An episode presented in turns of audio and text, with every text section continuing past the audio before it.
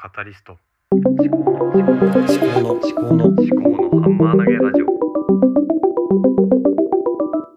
考のハンマー投げラジオ。思考のハンマー投げラジオパーソナリティの秋彦です。X 旧ツイッターの中でクロマソーさんという方、まあ、クロマソーという名前の方ですね。えー、ネクストナウというボイシーのチャンネルをされて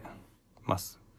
え、その方の、あの、X のサブスクリプションを登録してみたんです。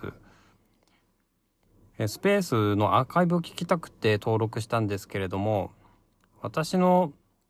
iPhone の調子が悪いのかなんだかわかんないんですけども、Twitter、スペースのアーカイブが全然再生できないので、申し訳ないんですけれども、サブスクリプションは一回解除することにしました。なので1ヶ月だけで一旦やめることにして、スペースのアーカイブはボイシーでも有料で販売されてるようなので、ちょっと気になるものはそちらで購入するかどうか検討しようと思います。で、この話なんですけども、サブスクリプションの方の限定のツイートの方でクロマソさんに経緯をお伝えして解除しますという話をして、そしたらクロマソさんから、あの、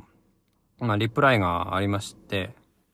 それでいろいろとね、あの、ブラウザで聞いてみたらどうですか？とか、アプリをアップデートしたらどうですか？っていうことで、えー、親切にいろいろと丁寧な回答をいただきまして、で、全部いろいろ試したんですけれども、アップデートは全部してあって、ただ私の iPhone が iPhone8 であるということで、まあ、もう相当古い機種なんで、そのせいなのかな？そのせいでアプリの最新バージョンが反映されてないのかもしれないなと思って。で、iPad の方も持ってるんで、そっちで再生しようかなと思ったら iPad のアプリは、あの、Twitter スペース対応してないっていうことで通知が出まして、そのうち対応する、早急に対応するっていうような通知があったんですけれども、うん、それでダメだった。で、ブラウザの方でも、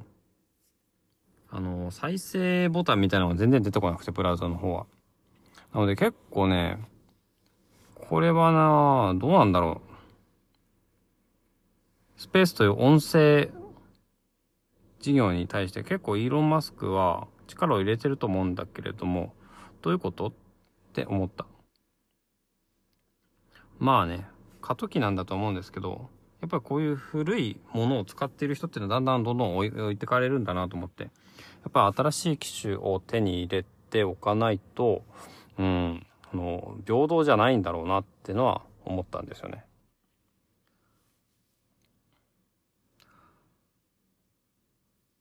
話は変わりまして、最近ね、あのー、新たにフォローしたポッドキャストに、サラタメの100%ラジオだったかな？ちょっと、ラジオの名前、あんまり覚えてないですけども、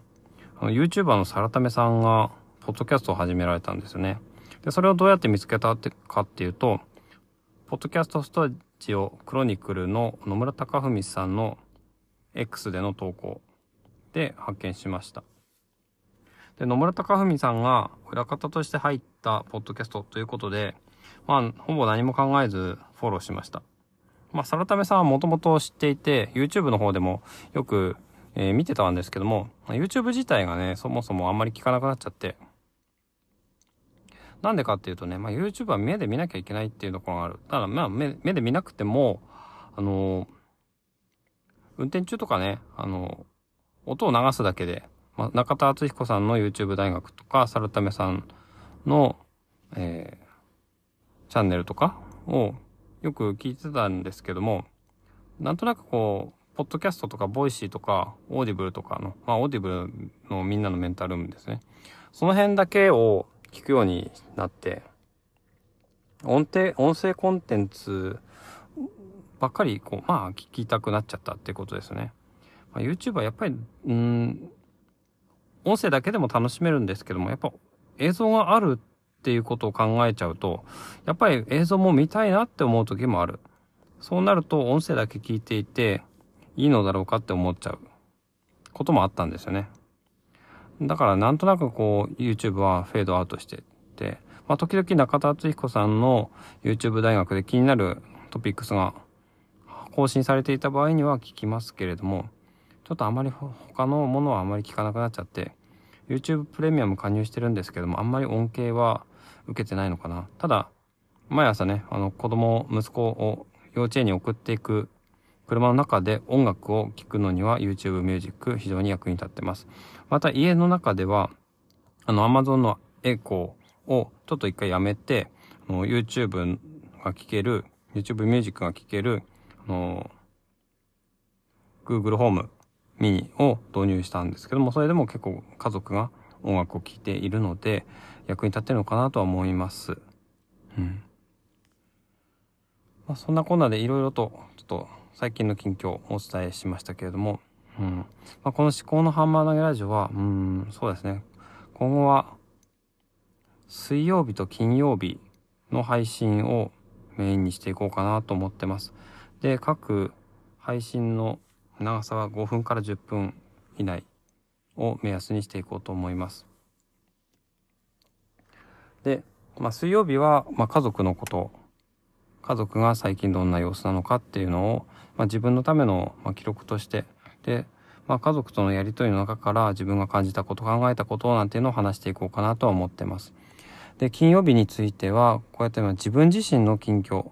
えーどんなコンテンツを見たり聞いたりしているのかとか、何を考えているのかとか、そういったことを、あの、話して記録に取っていこうかと思います。だから水曜日は家族、金曜日は自分っていうようなのが、あの、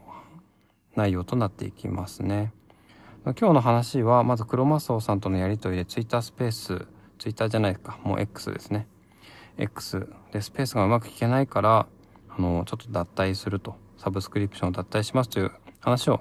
黒マスオさんとして丁寧なご返答をいただいたということ。あともう一つ後半は、サラタメさんのポッドキャストが始まって、野村高文さんが間裏に入っているということで、非常に楽しみなポッドキャストが始まったということ。で、驚くことに、えー毎日配信のようですね。まあ、 Voicy でも更新されるということなので、まあ Voicy についてはね、毎日更新するっていうのが、一応、なんだろうな、スタンダードな形なのかなと思うんですけども、まあ素晴らしいですね。まあ、サラタメさんの、まあ、ポッドキャストだったらね、私は継続して聞けるのかなと思います。そういう話をしました。はい。では最後までお聞きいただきましてありがとうございました。ではまた。